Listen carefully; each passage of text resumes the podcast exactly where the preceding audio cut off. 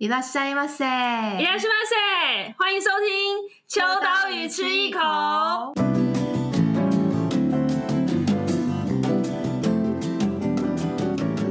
嗨，大家好，我是伊娃，我是 Joy。嗯、呃，我们今天的来宾是我们就是算秋刀鱼很重要很重要的伙伴，因为我们的广告来源都靠他了。 今年请多多指教。对，因为其实秋刀鱼是一个算是独立的刊物，很多人都会问我们说啊，就是现在纸本就是很示威啊，你们有赚钱吗？你们有赚钱吗？就是很、欸、是有人会说，为什么独立刊物会有广告？对，少啰说我们也是要活的。对了，少啰嗦了，没有。老实说了，我们现在已经有点不会被放在完全独立的刊物了，大家都会以为我们是有老板呐什么的。对，但是呃，我们是自己做，但是运作上面来讲，其实我们相对是蛮幸运的稳定，因为我们就是秋刀鱼杂志是做日本文化，所以当初最理想的时候，其实我们在想说，日系品牌应该比较有预算吧。设想啦，设想。当然后来发现，就是原来预算这种事情，可能还是看是谁去提，跟看是怎么样子跟他们沟通，才是决定预算的多或少。对，但是最一开始的时候，其实也是有设想说，哇，你看你你平常用的电视啊，你在喝的饮料啊，你在穿的衣服啊，其实很多都跟日本的品牌有关，那它可能就会是一个比较好去谈到广告预算的机会，就是天真的妄想。但是其实我们一直到第三年还是第四年之后，才开始真正的有很完善的广告业务跟秋刀鱼来做合作。那一直到现在第七年了，其实我真的很感谢我们背后的这一只双手，有它才会有秋刀鱼源源不绝的广告。耶！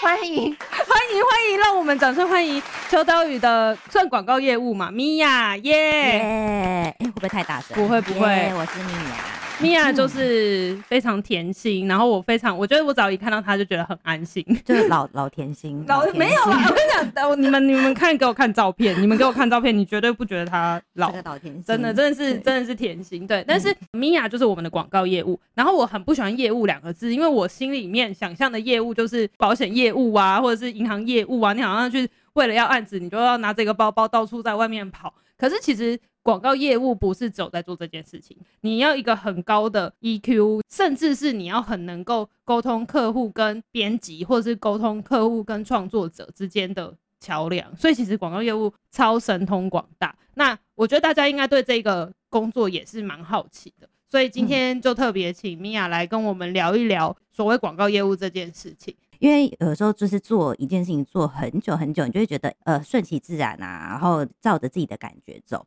所以，什么叫做广告业务？其实我有点问号哎，要怎么解释这个一直以来在做的事情？然后也做了十年有了，所以我就上网查了一下。哎，你是本科系吗？呃，我是台艺大的广播电视，广播电视学系。可是当然啊，广播电视要学的东西很多，就是你一入学，你就要哦，我要学怎么录制广播啊，然后内容是什么？你有上过正音课吗？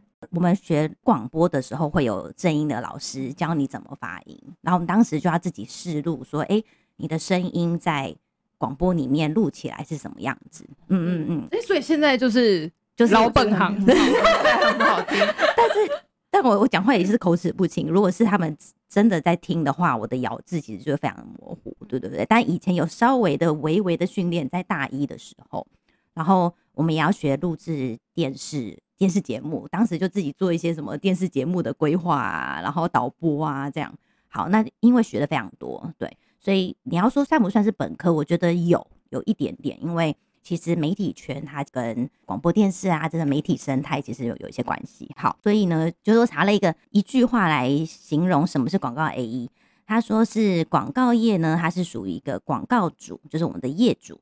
跟媒体中间的一个服务业，所以呢，广告业务就是广告主跟媒体各部门之间的一个沟通桥梁。工作内容就是让各部门都能够为广告主的广告制作跟发布而努力，就是做一个串联，然后完成这个广告宣传的一个使命。那我自己对于就是广告业务，觉得有很快速的同整，就是我觉得要两大特质。第一大特质就是说要具备沟通长才，大家就是要很会了解说哦，我们的广告主啊、品牌端啊，他们的需求，然后他们每个人的沟通方式就跟我们每个人的喜好不一样，所以每个人都有自己的沟通模式，所以我们要很机灵的去了解品牌端的窗口他们的一些喜好，然后把需求呢，不管是他给我们好的需求或是坏的需求，就是我们要把它转换成哎、欸，我们内部的大家可以理解的语言，然后我们才能把事情做好。嗯，所以沟通是很重要的事情，以及就是我觉得业务要有开心跟淡定的一个 个性特质，就是让团队可以比较有良好的心态跟工作的状态这样子。所以就是太悲观跟负面的人没有办法来当广告业务。我觉得他 可能自己会先爆掉，因为他太悲观了。如果哦，客户忽然一个情绪爆炸的时候。就对你，因为其实很多人会对业务发脾气，因为因为业务顾名思义就是跟你要广告费嘛，所以你就觉得啊，你有跟我要广告费，那我就可以对你凶，就是付钱的是老大。对对对对对，马上爆发。米娅很厉害，就是她那个 EQ 高到一个极点，佛系，真的 两百分。对，就是当你已经觉得说什么意思，就是我们回来办公室三字经标嘛，逼一下，逼，然后我在旁边喝茶。发现都没有任何生气的情绪，就真的没有哎、欸。但是你当下应该是会，呃，这个等一下也会聊到，就是当下会会会紧张，会觉得。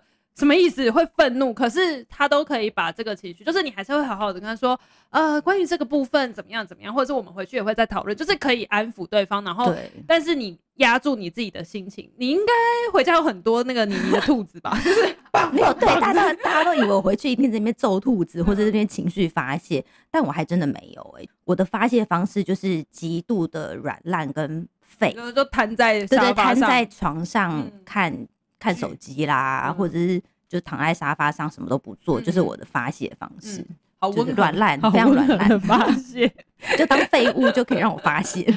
那那我想问一下，就是如果是以广告业务来讲，其实大家可能初期要认识的话，其实比较传统的分类方式有包含，比如说像纸本的广告业务啊，然后还有像是比较公关形态的，就是公关公司在处理操作的那种广告业务。呃，其实那那个那个就比较像是就是执行业务，也算是广告的一环啦。因为广告其实除了不管是平面杂志啦，或者是数位媒体都有广告业务。嗯、那公关产业的话，也会有执行的业务，但他们就会偏比较公关类型，也但也是服务客户的一种方式啊。嗯、那米娅一开始是在资本。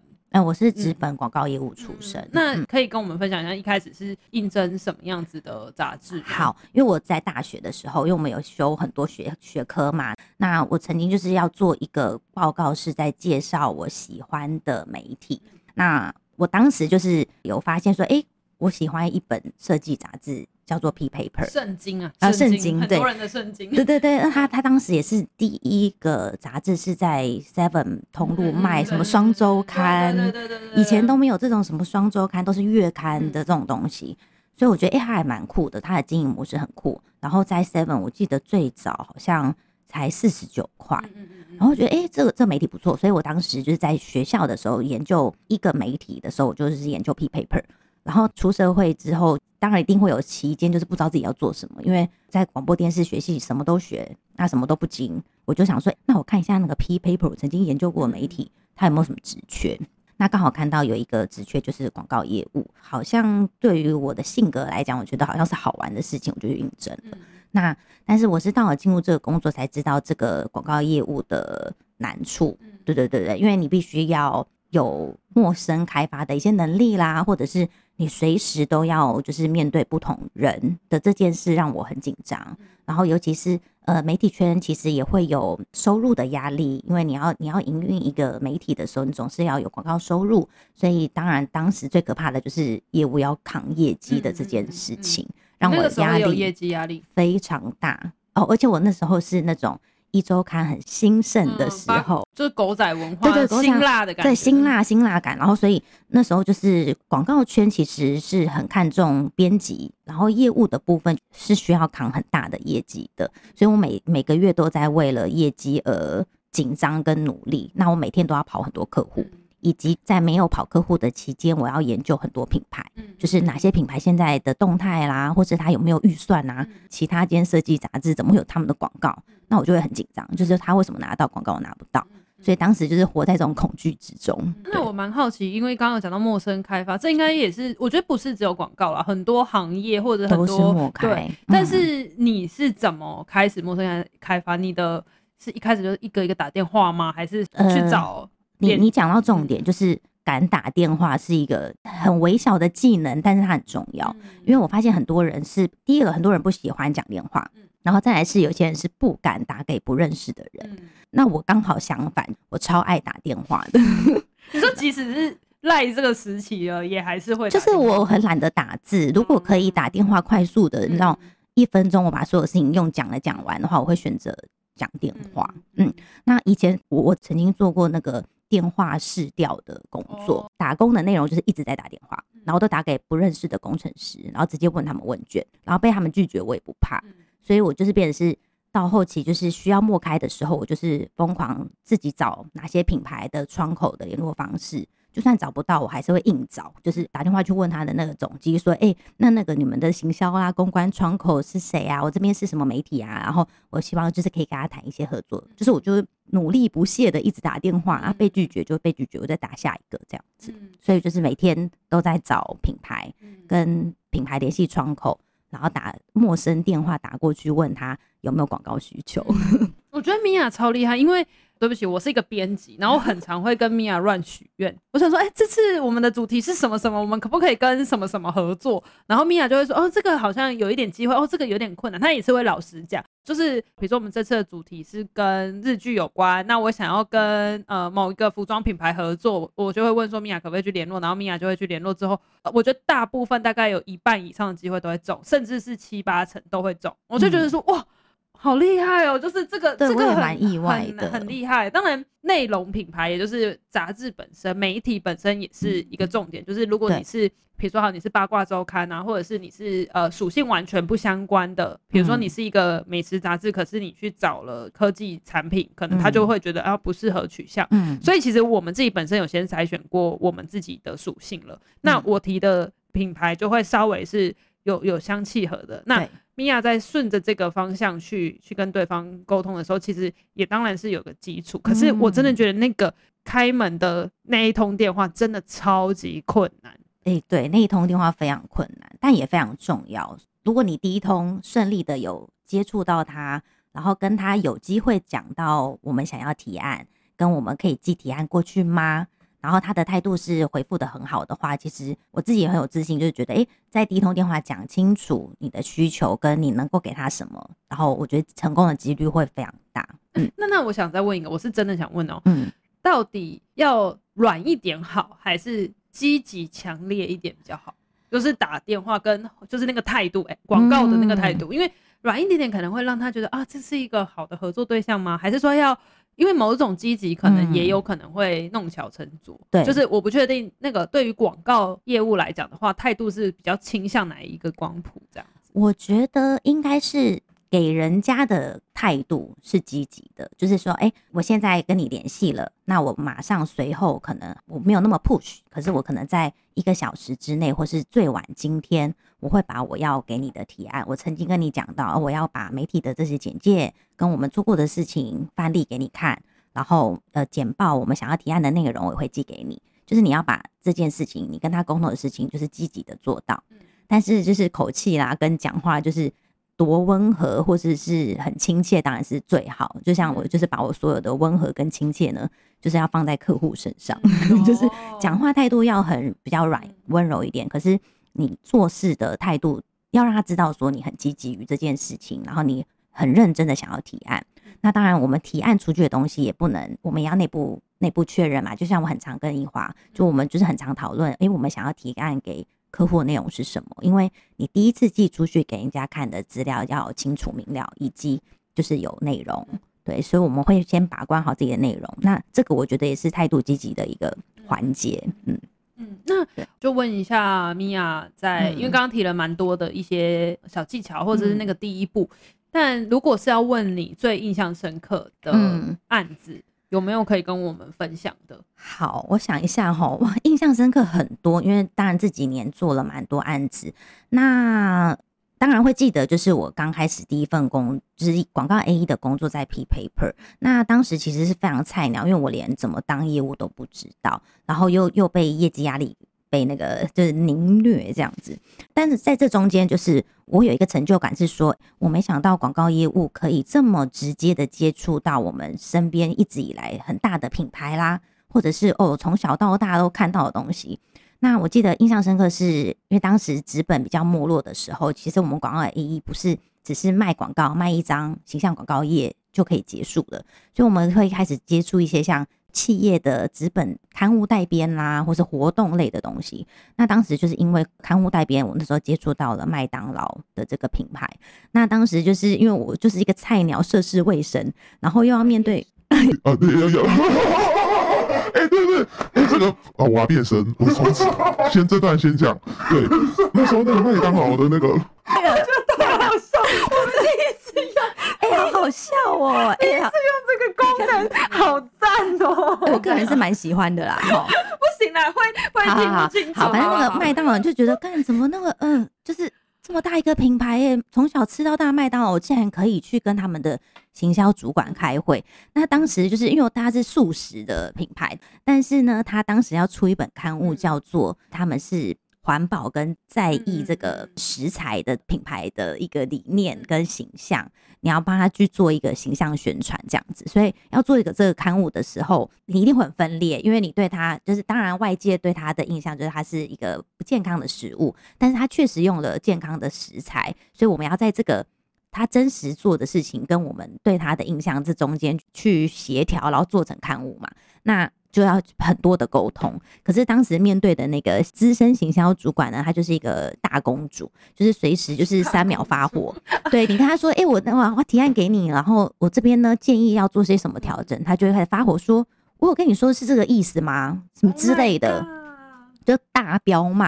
然后我当时就是内心又想说，嗯。原来品牌端的这些人，他们会用这样子的情绪发泄来缓解他们的那个工作压力，所以那时候是我吓到，是说，哎，广告业务是最前线要面对这些情绪啦。我觉得最可怕的就是情绪问题。那在那个中间，我也是学到说，哎，反正就是他就不要骂我，就不理他就好啦。那把事情做好，他不要骂我就是左耳听右耳出，就是去去缓解这件事情。但还有一个比较重要的关键是。比如说你在对客户的时候，嗯、但是你又要把这个资讯带回到编辑部，嗯嗯嗯，然后让编辑部去消化。然后你也知道，有一些编辑是比较有自己的坚持，他就会说：“我才不要来。”或者是你去沟通一下，我们一定要怎么做或什么。应该你会麦当劳这个就是就是夹在夹在夹心饼干，嗯、因为编辑也不知道品牌到底要什么。然后我们总是编辑会有一个理想嘛，因为我们每个人对于文字就是一定会有我我不能写这种就是洒狗血的东西。可是对方就是要你写。那我曾经有讲过一句话，就是编辑非常的生气，因为我的想法是我现在就是要照着客户要的做。然后我当时讲了一句说，我觉得这个东西又不是在我们做我们自己的杂志，就是商业案啊，你就写他想要的就好了，因为我们我们并不用为他负那么多责任。那编辑就会非常的火大，想说我的为我的坚持是不写这些东西。那在这中间，我就会觉得说。跟编辑沟通是一个漫长之路，是说我要让他们知道，我们写我们自己喜欢的东西，跟我们想要传达的理念，那是我们的工作。可是接商业案也是是别人的工作，就是对方也有他们的需求，所以我们要在这中间去找到你自己要分成两件事：赚钱的工作还是做理想的工作，就是要分得很清楚。那最后怎么？妥协这件事情，还是最后的、嗯、最后就是内部也有跟编辑吵架，嗯、但我吵架的点也就是听他彪骂，嗯、然后等他冷静一两天之后，我再跟他说，其实我目的只是想把事情做好，嗯、那我们就照着他喜欢的方向去改，你可不可以接受？嗯、那因为他彪骂完之后，他可能也觉得很抱歉，所以想说好啦，那他不然改一下文字好了，嗯、对，那所以这中间其实要花很多时间让。各个角色的人冷静。嗯，我觉得这个真的超级超级难，超级难，因为真的各种客户，什么客户都有。对，然后有的是讲不清楚的，有的是情绪性的，然后有的可能是每天都在变来变去的，然后各种、哦、各种。你你你有遇过什么很特别的奇怪的客户吗？奇怪的客户还是都都很奇怪？哦，因为我我的我的个性是想要把事情做好，嗯、就是最好的一件事。嗯、那碰到奇怪的是，不知道自己要什么，嗯、是你觉得完全没有办法往下走的，嗯、就是可能你提了设计给他，他可能说我不喜欢这一版，你再提。然后你再提了两版，还是觉得哦，我不喜欢，那你就要问他说，你不喜欢的点在哪里？可是很多客户是他也讲不出来，我我这东西就没办法往下走了，嗯。其实这个很难用一个教战守则，因为我觉得遇到每一个客户都有不一样，嗯、那甚至是外商啊，跟本土企业啊，嗯、或者是老品牌跟新品牌，其实每个都不同。嗯、但我觉得那个 EQ 很高的这件事情，就是平常自己大家自己多练，好不好？跟 就是也 也是练这样，对对对，还是还是练 EQ 这件事情有没有什么诀窍吗？还是、嗯、好抽象哦。但是我我记得你没有问到我说广告这件事要怎么运作。其实我觉得有几个运作的关键，就是细心啦，或者是说你想要表达想法，或是经验中的建议，或者是说呃想要控制好自己的情绪的时候，你要养成执行案子中间过程或是结束的时候要不断的审视或者是检讨的一个习惯。就是如果你不断的检讨或审视的时候，你就会发现，哎、欸，你这中间发的这些情绪，或是或是喜欢不喜欢，其实没那么重要。假设说今天就是结果是好的，那你再回去看这中间的过程，其实你那些生气或是 EQ 爆炸，嗯，好像没有那么重要，嗯嗯。但如果结果自己也觉得六十分而已，对啊，那就我刚刚说，你要养成检讨跟审视自己的习惯。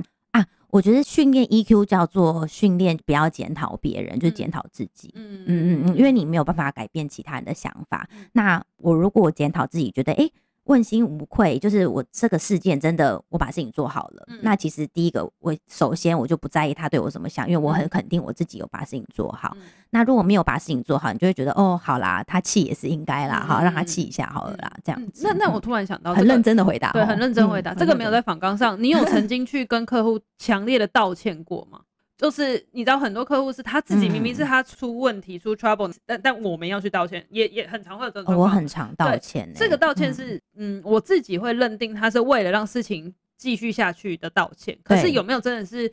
呃，你也好，或者是你的团队，就是比如说编辑，嗯、就是你我们就是制作端这一方发生的出失误，然后要去跟业主道歉。有哎、欸，有哎、欸，那那那要怎么道歉？嗯、好不吉利，但是我很想知道。哦，哦，就像我刚刚说的，我刚刚说的那个可怕的那个行销窗口，其实它就是。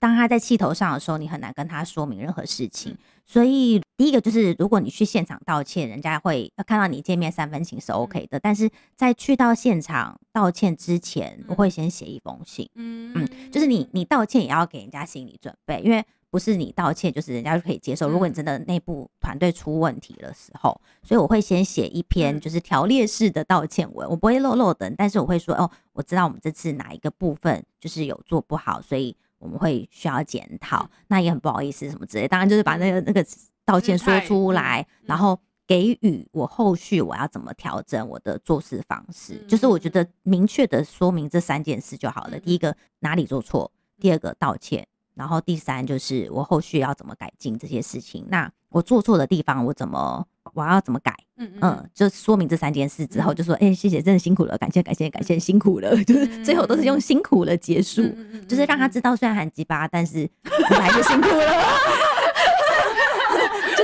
把那个情绪收起来，反差很反差，对对对。但我觉得这真的很重要哦，因为很多人都不会。公关处理就是不会危机处理，对，然后就会炸掉。对啊，哎、欸，可是如果我是广告 AE，我帮你们做这件事就好，你们可以炸掉没有关系，因为我觉得哦，他超常会这样讲，对，我要哭了，因为我觉得去挡子弹的，因为就各司其职啊，你们因为你们要做内部，你们要做很多事情，所以你就气吧，因为气就是你就会把事情做好。嗯，那挡子弹这件事就是我觉得是我的工作，嗯、对啊，你好有决心哦，真的是有决心哎，而且我还真的不怕哎、欸，就是。他就骂啊，反反正我回到家看电视休息，我就忘记了。嗯、就是我我消化的很快，那就让我来挡这样、啊。我是真的不在意。我觉得米娅之所以会如此的成功，讲的好像什么成功心理，对，就是我觉得是因为他有很有自知之明。所谓自知之明，不是说啊你你知道你要做什么，而是他知道他的角色必须站在什么。因为我觉得有些可能会觉得我要有一个姿态，嗯、可是其实你在不同位置的时候，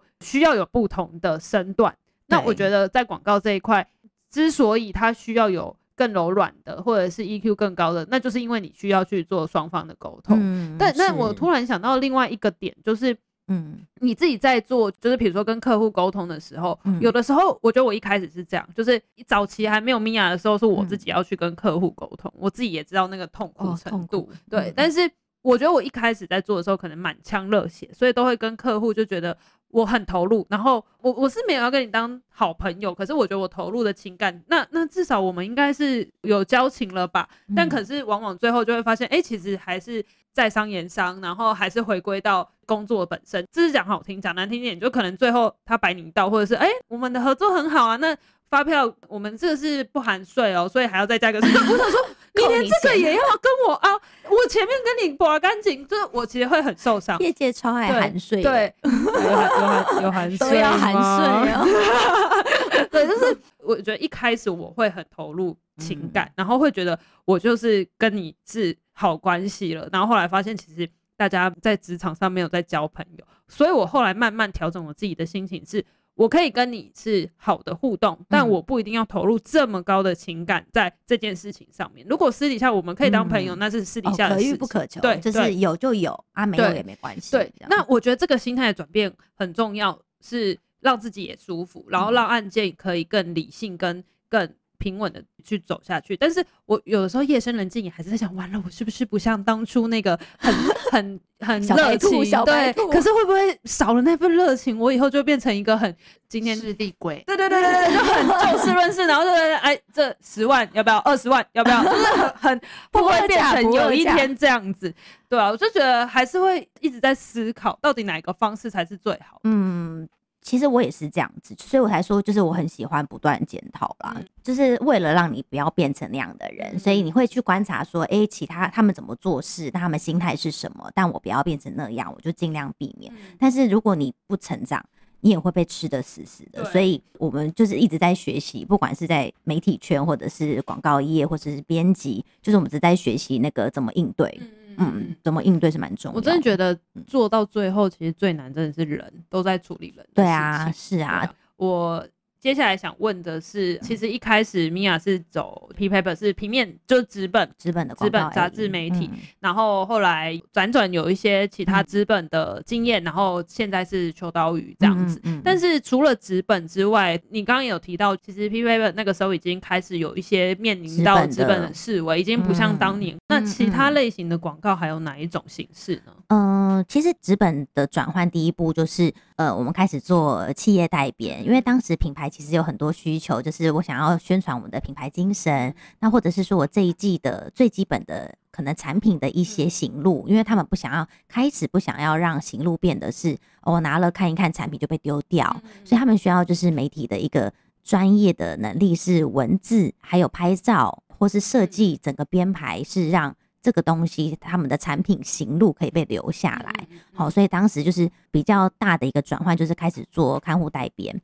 那再来就是说，以前有很多品牌行销的活动，那活动的话，他们也开始就是问问看媒体啊，因为媒体在文字文案上面也是比较吸睛，你文案吸睛的时候，你活动吸引人的程度会加分。所以开始有很多品牌就找媒体做活动，所以这是我后来接触到的一大领域，就是从广告 AE 变成其实就叫做广告业务执行，就是你一样是要把客户的行销广告的需求做完，但是我做的更大，我不是只有上广告，我开始同时还帮他做刊物，或是做 DM、做小手册，然后甚至帮他办品牌行销活动。那像我在 P Paper 接的第一个活动就是。帮 IKEA 做他的一个居家设计展，那当时我就觉得，哎，原来自己可以接触到呃这么大的品牌，然后办在华山的活动，我是这个其中的一个环节。因为当时我也是当一个客户的桥梁，就是办这个活动，那我的设计编辑会把文案这些弄好，那我就是要负责把。客户的所有的资料需求做一个中间的沟通啦。那看到活动办出来，然后我是这个里面的一个执行的环节，我就还蛮心满意足的这样子。会这样问的原因，是因为其实现在的广告形态已经很多变了，嗯、很多变。嗯、呃，平面是最直接的广告，就是大家想象中传统的广告这件事情。可是呃，后来慢慢转变成像刚刚提到的刊物，它其实就是。带编刊物或者是行、哦，而且秋刀鱼很会带编刊物，哎、哦，大家宣传一下耶！我们也有跟米娅合作一些带编刊物哦，想要想要获得米娅的服务的话。请来，请来，我会很热情的，真的，真的，对，然后再来也进阶到活动，嗯，所以其实米娅现在也有做很多品牌的活动计划执行，这样。然后我简单讲一下米娅有多厉害，她真的是十八般武艺。比如说，好，这个品牌它要做限定的特别的商品，赠礼，赠礼，然后就要做一些特别的包装的开发，嗯嗯，那他就要去找。怎么去做这个礼盒，然后要怎么样把这个礼盒丰富，然后甚至是要怎么寄送到 VIP 的手上，就是这整个包装除了实体的包装之外，还有软性的内容包装，全部都要含在里面。嗯，就是可能活动现在就是很喜欢送呃媒体礼啦，嗯、或者是网红啊、KOL 啊这样子的赠礼，所以我们就是甚至做到就是要把这个赠礼开发出来，那里面的产品也是要克制的哦，就是假设。最小最小，你要做一个杯子，但我杯子想要跟别人不一样，那我就要自己去找厂商开发，就是说，诶，我这个杯子的外形要长什么样子，然后要把客户的 logo 怎么样放上去，然后礼盒要怎么做比较吸睛，网红可以拍照，就是到后期已经演变到要做这种产品开发了，真的很强。你有没有做过最印象深刻的一个产品啊？最印象深刻的，比如说那个包装真的是。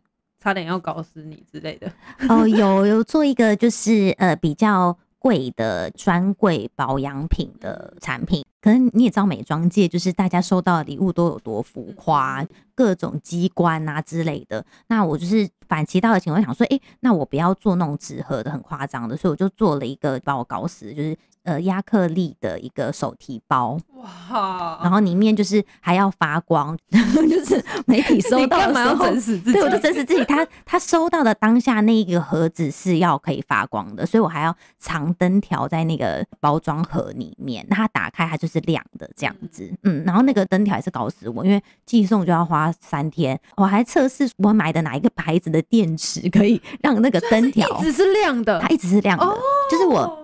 我要在我寄出前把那个灯打开哦，然后打开，然后过程中我寄送要几天，然后要确保送到那个人的手上的时候，这个礼盒是亮的。结果他一个礼拜后才打开。对，然后我当时因为客户坚持啊，他希望是亮的，我当然希望是我收到灯条，他们自己打开是最亮最漂亮的状态。但客户就是希望我，我就是要他们收到的时候那个。透明的那个珠宝盒就是亮着的，我想客户都在做一些天方夜谭的想象了。对对，然后我就光这个，我就是一直我买很多灯条，跟就是买不同牌子的电池，测试说怎么样的组合它可以亮最久。嗯嗯嗯嗯，然后让他们收到。可是确实啊，有些媒体可能也是很晚才会开，所以我上面还要做一个小卡，说，诶，那个灯条如果没电的话，要更换电池。我我觉得这个比 各种信息比生鲜蔬菜还要难，就是你生鲜蔬菜还可以靠冷冻，收到请尽速打开 是怎样？是有多速？是是怕会坏掉吗？对，就是你还要还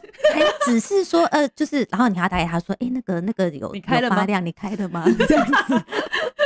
可是也会碰到，就是那个电池就是有一点瑕疵，就是没有那么亮嘛。对啊，对啊。但是确实也有被中间的窗口靠背说，哎、嗯欸，为什么有一些人收到是微光？嗯，那、啊、你要怎么跟他解释？他、啊、就是电池对啊，要没电了啊。对啊，就是，但也是想办法安抚客户啦。这、嗯、也是就是当然有道歉说，哎、欸，可能还是有小细节没有注意到。嗯嗯、反正现在出去走跳，就是先为道歉，然后再把自己的立场讲出来，嗯、就会是比较王道的做法。嗯，哎、欸，你有教训过客户吗？嗯，有凶过，太不可理喻、情绪失控的时候，嗯、然后我我当然会表达说，哎、欸，可能你现在有一点没有办法听我在讲什么，嗯、那我们先这样，嗯、就是我会试图的先给他挂电话，只是 只是语气坚定而已。对，哦，哦，这这比起凶还有一段距离。哦，对了，这在米娅的字，这在米娅的字典里面已经是。我在凶了，对 啦对啦，我就是把所有耐心都放在这里啦，对啊，就是那蛮多人对 A 一广告 AE 的想象会觉得哇，就是穿的美美的啊，然后就是去各个品牌、各个场对，然后是不是可以呃第一手拿到什么资讯消息啊？就是大家可能对广告 AE 有一个错误的想象，对，很错误哎，编辑比较好吧？对，就是。大家也对编辑 有想象，编辑超好的吧？就是去那个记者会，编辑都会备受礼遇哦。我以前那个年代就是会很把编辑放在很高的位置，确实是这样嘛。然后广告业务窗口就会觉得，嗯，还是业务、喔，那先不理你。对，就是你递名片的时候，他们就是那个眼神瞬间变嘞、欸。真的假的？有这么有蛮血淋淋的哦、喔，蛮、嗯、血淋。因为我们以前参加记者会要先递名片去那个接待桌，嗯、然后我跟编辑一起去的时候，就是编辑会拿到那个有赠礼的提袋。然后业务业务的话，他就是会把赠礼拿走。哎、欸欸，这是可以讲的吗？可以吧，可以吧。有一些品牌确实是嘛，因为他没有那么多的礼物，那他是当然先送给编辑，因为编辑确实是需要把这些东西写好来嘛，嗯、所以业务就比较可怜的，想说啊，你来要钱的，那我要给你礼物这样。那但是还是有一些好处吧，好处，比如说可能还是可以第一手试用，或者是第一手知道一些。比较起码，或者是嗯，可以有一些折扣之类。呃，确实是会有的哦。我觉得好处是，如果你喜欢的品牌的话，你就会趁、嗯、啊这波秋刀鱼有什么计划，然后说，哎、欸，那我想要去接触看看那个品牌，然后、我就会自己主动去联系。你可以积极于联系或是认识你喜欢的品牌，然后再来就是品牌可能最新要发的鞋子、最新要发的衣服，你会先知道。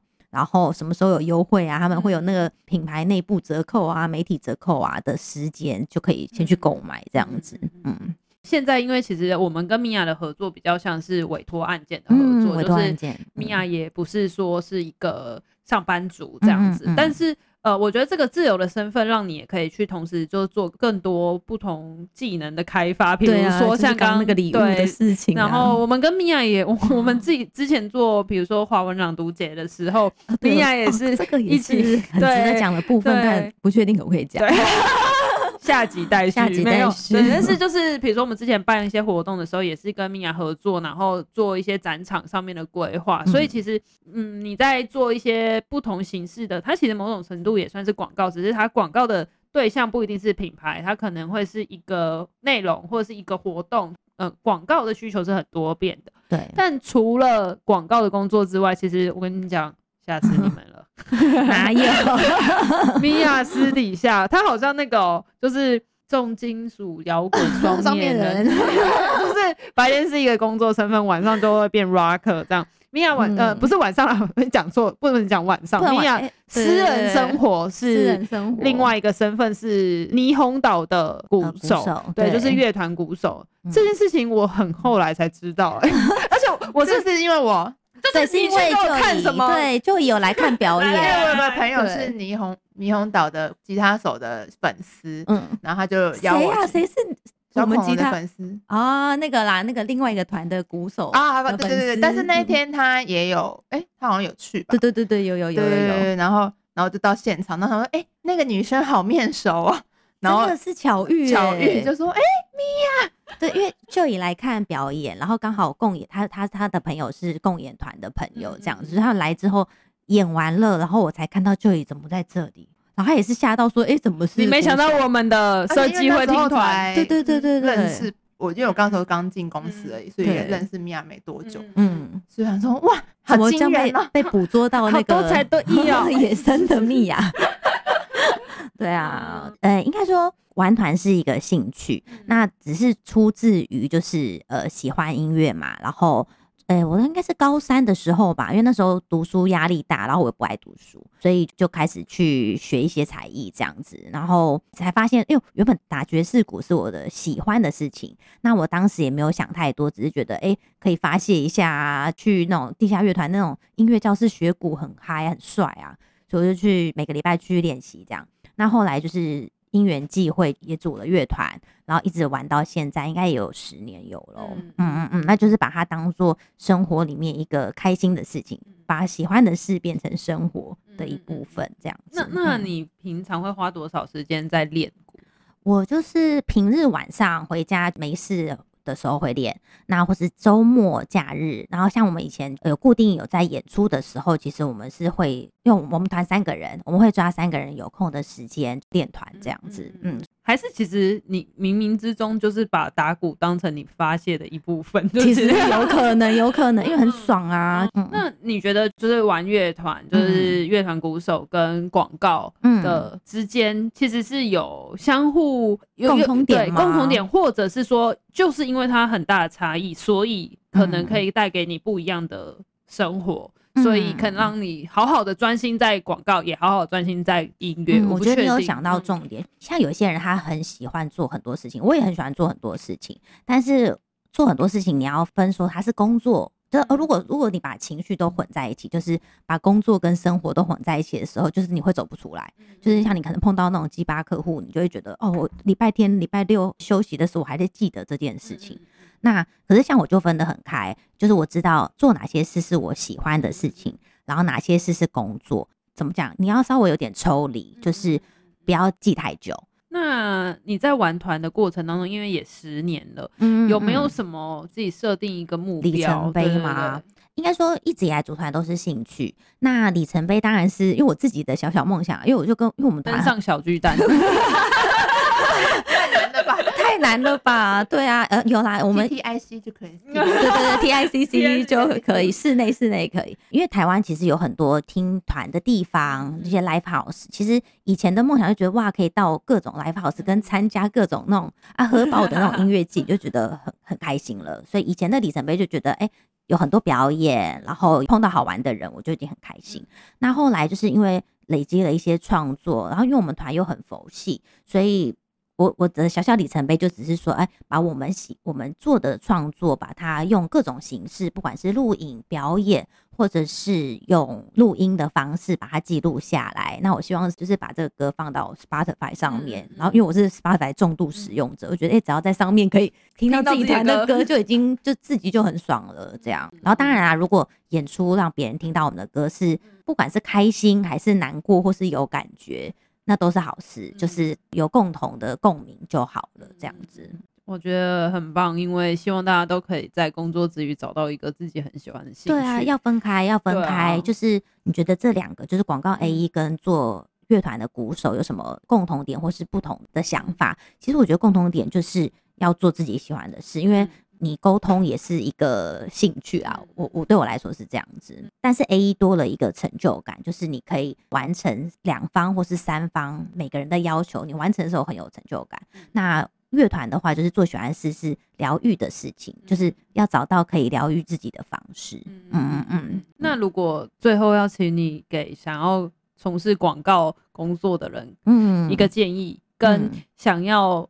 不能讲玩团，因为玩团门槛太高了。你首先还要先组团，但是如果想要把自己的兴趣成为持续的这件事情，对、嗯、这两个，你会给大家。如果比如说有个现在已经跟当初十年前一样，嗯，的米娅在想我要怎么做的时候，你会给他什么建议？因为人的时间有限，但是我发现就是要很明确的知道，先选择一个一件小事，就是假设 A 一好了，你要先。确定你自己可不可以持续完成这件事，就想啊，你可能要先从研究品牌开始，就是从一些小地方去认知自己到底喜不喜欢做这件事情。那其实玩团也是，就是你找一件小事持续的练习，你就可以发现哦，我到底是喜欢或不喜欢。那如果你一直都很痛苦的去做它的话，那你可能可以换一个喜欢的事做，就不一定要做这个事情。这样子，希望大家。今天开始好不好？欸、会不会这建议很烂啊？我觉得不会，我觉得这个超级重要，而且是很很直接的，就是很多人从很微小的一件事情先持续做看看，你才能评估未来还可不可以长远的做下去。对，因为很多人是。没有打开心胸去感觉这个东西你是喜欢还是不喜欢，还是你的你讨厌它的原因是什么？我觉得这件事情很重要。是谁喜欢工作？大家都嘛不喜欢工作，可是绝对不喜欢。可是工作里面一定有让你喜欢的事情跟不喜欢的事。哎，你讲到重点了，对，就是要挖到这整件里面。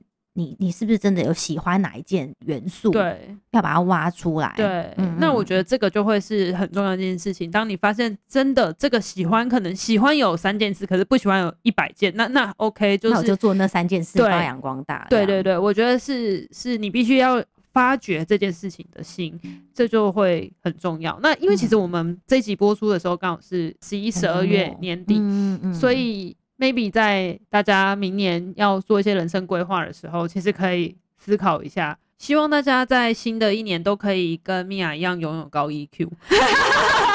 而且这超重要，我最想要的就是你的高 EQ。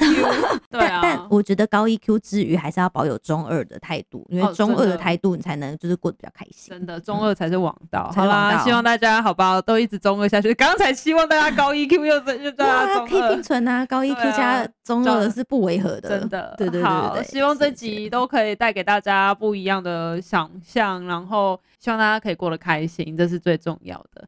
谢谢。哎，那我可以用变声跟大家说拜拜吗？哎，大家拜拜喽。